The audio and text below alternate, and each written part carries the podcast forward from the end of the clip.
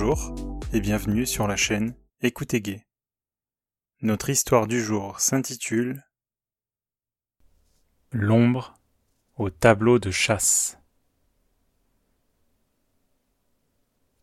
Tout commence sur un site de rencontre spécialisé dans les relations maître-esclave sexuelles. La discussion embraye très vite sur les fantasmes de chacun. Thomas, qui n'a joué qu'à l'actif Domi de manière périodique lors de ses vacances ou week-end, aimerait trouver un vrai slave, adressé et gardé pour lui. Il veut pouvoir l'utiliser à sa guise, et lui faire faire les tâches ingrates de la maison. Derrière les écrans et claviers interposés, les deux hommes ont les pénis chauds et remontés.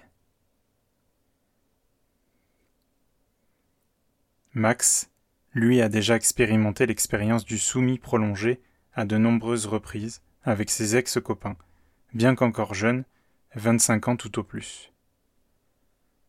Même les dix ans d'écart signalent naturellement la soumission du plus jeune au plus vieux.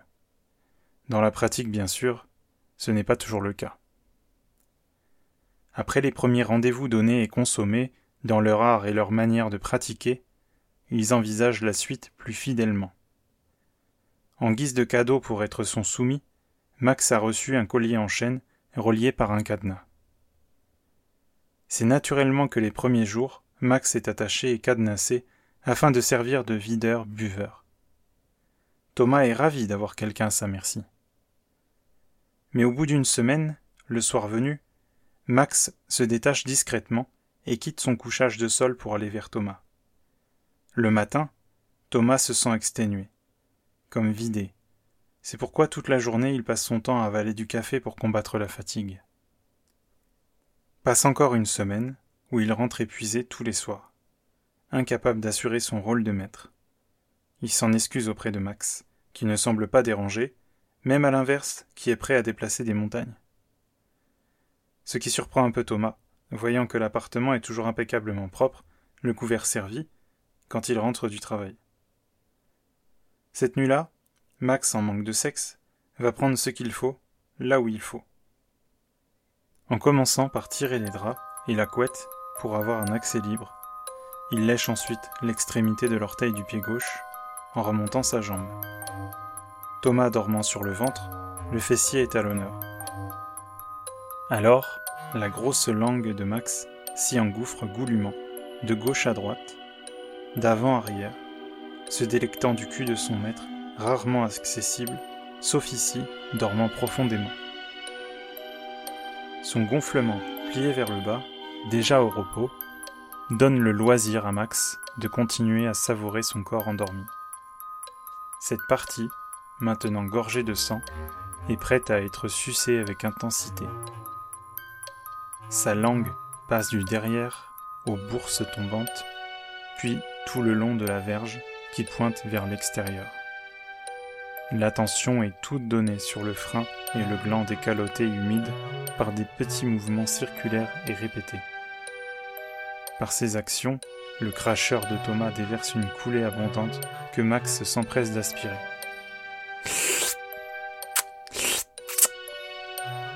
Une fois terminé, Max poussa un premier cri de satisfaction lugubre.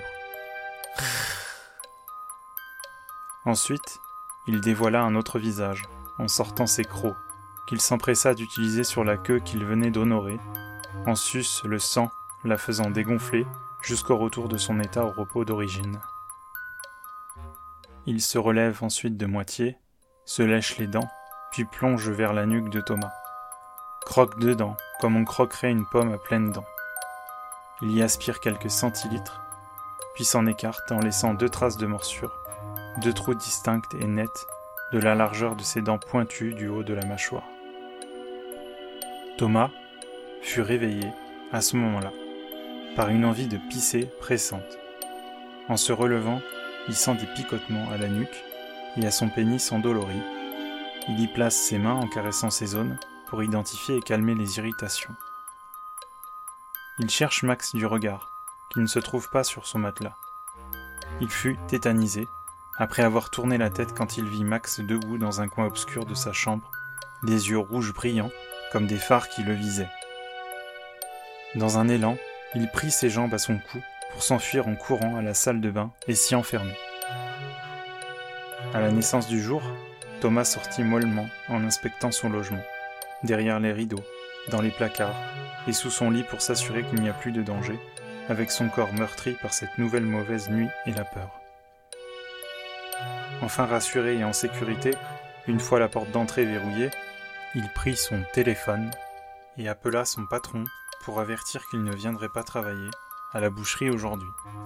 Ensuite, dans sa salle de bain, il s'ausculte et trouve les morsures pour y passer une crème désinfectante, avant de retourner s'écrouler dans son pieu pour près de 24 heures de sommeil absolu. Le lendemain, Thomas cherchera à retrouver le profil de Max sur le site où ils se sont rencontrés, sans succès. Tout comme son numéro de téléphone, tout a été supprimé. Et ne connaissant ni son nom ni le reste de sa vie, Thomas n'osa aller porter plainte auprès de la police. D'autant qu'il serait pris pour un fou, même si à la fête d'Halloween, les vampires pullulent dans les rues à la recherche de gâteries. Il se jura que le prochain soumis serait enfermé dans la cage qu'il a projet d'acheter pour éviter qu'un incident identique se produise. Par précaution, depuis cette rencontre, il a toujours un stock d'ail chez lui, de peur que Max ne revienne. Fin. Merci pour votre écoute.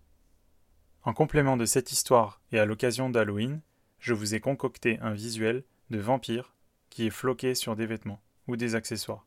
N'hésitez pas à aller y jeter un œil.